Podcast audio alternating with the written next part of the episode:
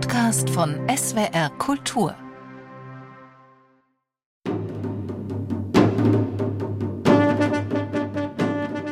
Freiheiten und Begnadigungen, welche der durch Leuchtext hochgeborene Fürst und Herr, Herr Friedrich Pfalzgraf bei Rhein, des Heiligen Römischen Reichs Erztruchsess und Kurfürst, Herzog von Bayern und denjenigen, welche sich in ihrer kurfürstlichen Gnade neue Stadt und Festung Mannheim häuslich niederzulassen gemeint, akkordiert und bewilligt. Mit dieser Formel beginnt die Geschichte der Stadt Mannheim am 24. Januar 1607. Ein Jahr zuvor hatte Kurfürst Friedrich IV. dort den Bau der Festung Friedrichsburg befohlen.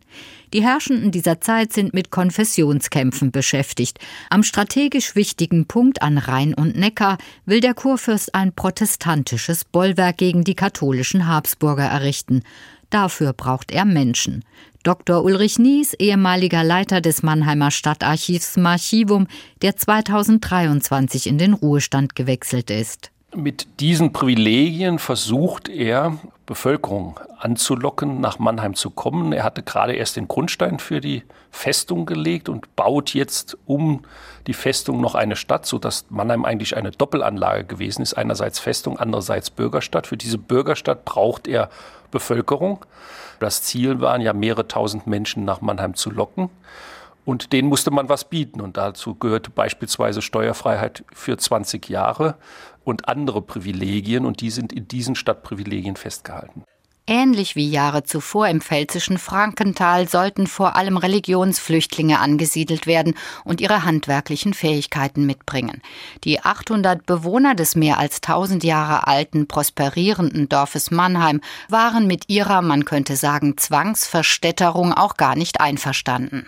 Diese Dorfbewohner haben sich massiv gewehrt, dass plötzlich dieser Gedanke aufkommt, dass das Dorf sozusagen völlig dem Erdboden gleichgemacht wird, die Häuser abgerissen werden, stattdessen erst einmal eine riesige Wallanlage, eine Festungsanlage entsteht, auf denen sie dann Grundstücke zugewiesen bekommen konnten und auch kostenfrei Steine zum Bau von festen Häusern.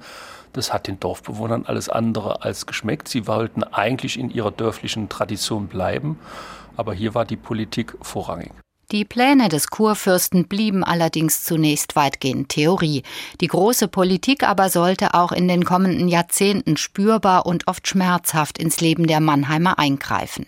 Der Versuch, der damals 1607 angelegt war, ganz schnell viele Migranten in die Stadt zu locken, scheiterte erst einmal. Man hat bis 1618 eigentlich höchstens 1200 bis 1500 Einwohner insgesamt gehabt. Das heißt, diese Anlage hat einen sehr, sehr schwierigen Anfang genommen. Im Dreißigjährigen Krieg dann zerstört erst einmal und eigentlich erst 1652 als neue Privilegien, die dann auch die Konfession nicht mehr festgeschrieben haben, entwickelt sich das zu einem Erfolgsmodell des 17. Jahrhunderts. Auch wenn der Sonnenkönig Ludwig XIV. 1689 im Pfälzischen Erbfolgekrieg die Stadt erneut dem Erdboden gleichmachte. Danach wurde Mannheim aber schnell wieder aufgebaut und entwickelte sich zu dem, als was es sich bis in die Gegenwart gerne rühmt, zu einer weltoffenen, lebendigen Stadt mit einer klaren und beispielgebenden Baustruktur. Das gitterförmige Straßennetz, geplant vom holländischen Festungsarchitekten Bartel Jansson, ist bis heute charakteristisch für Mannheim, als Festung und Bürgerstadt angelegt und mit ersten Stadtprivilegien versehen am 24. Januar 1607. Zeitwort ist ein Podcast von SWR Kultur für die ARD. Abonniert uns in der ARD Audiothek und überall, wo es Podcasts gibt. Wir freuen uns über 5-Sterne-Bewertungen.